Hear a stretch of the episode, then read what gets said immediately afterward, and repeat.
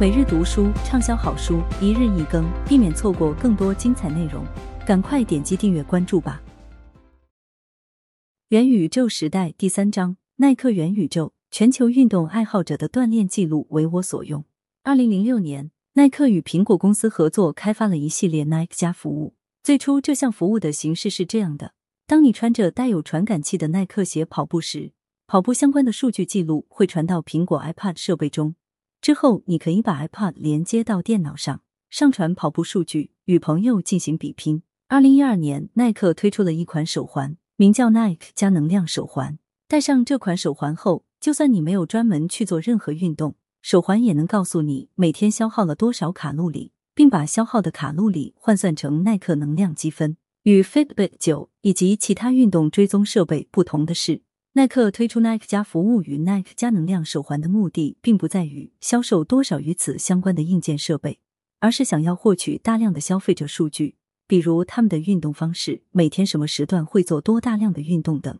以此来推动耐克现有产品的销售。然而，耐克最终还是放弃了通过外部设备获取人们运动数据的战略，因为当时有些竞争者已经开始生产能够进行运动数据管理的可穿戴设备。并且已经在消费者中火爆起来。耐克推断，如果消费者记录运动数据还需要另行购买单独的设备才能实现，那么耐克将很难靠此方式获取足够的数据样本。于是，耐克将战略重点从硬件转移到了软件，开始打造自己的运动元宇宙，让用户能够快速便捷的沉浸其中。几经打磨，耐克目前主要提供两大类型的应用软件服务，一个是跑步类应用软件 Nike 加 Running。另一个是综合各类运动管理的耐克训练俱乐部，在 Nike 加 Running 中，用户可以分享自己的跑步路径与记录，与朋友相互鼓励、相互比较。在耐克训练俱乐部中，用户可以参加知名体育明星的训练课程，并把训练成果分享到社交媒体上。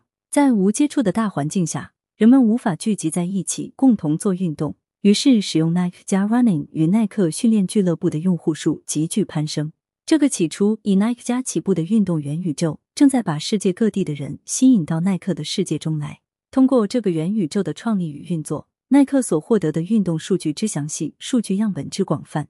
超过了世界上任何一家公司或研究机构。与此同时，伴随着耐克元宇宙一起壮大的，还有公司持续上升的市值。在过去五年间，耐克的总市值翻了一番，估值达到了两千一百九十六亿美元。截至二零二一年一月。远远超过市值六百七十六亿美元的阿迪达斯。耐克的运动元宇宙发展的越好，公司越能准确掌握人们在真实世界中的运动情况。我相信这家公司在真实世界中的市值仍将继续增加。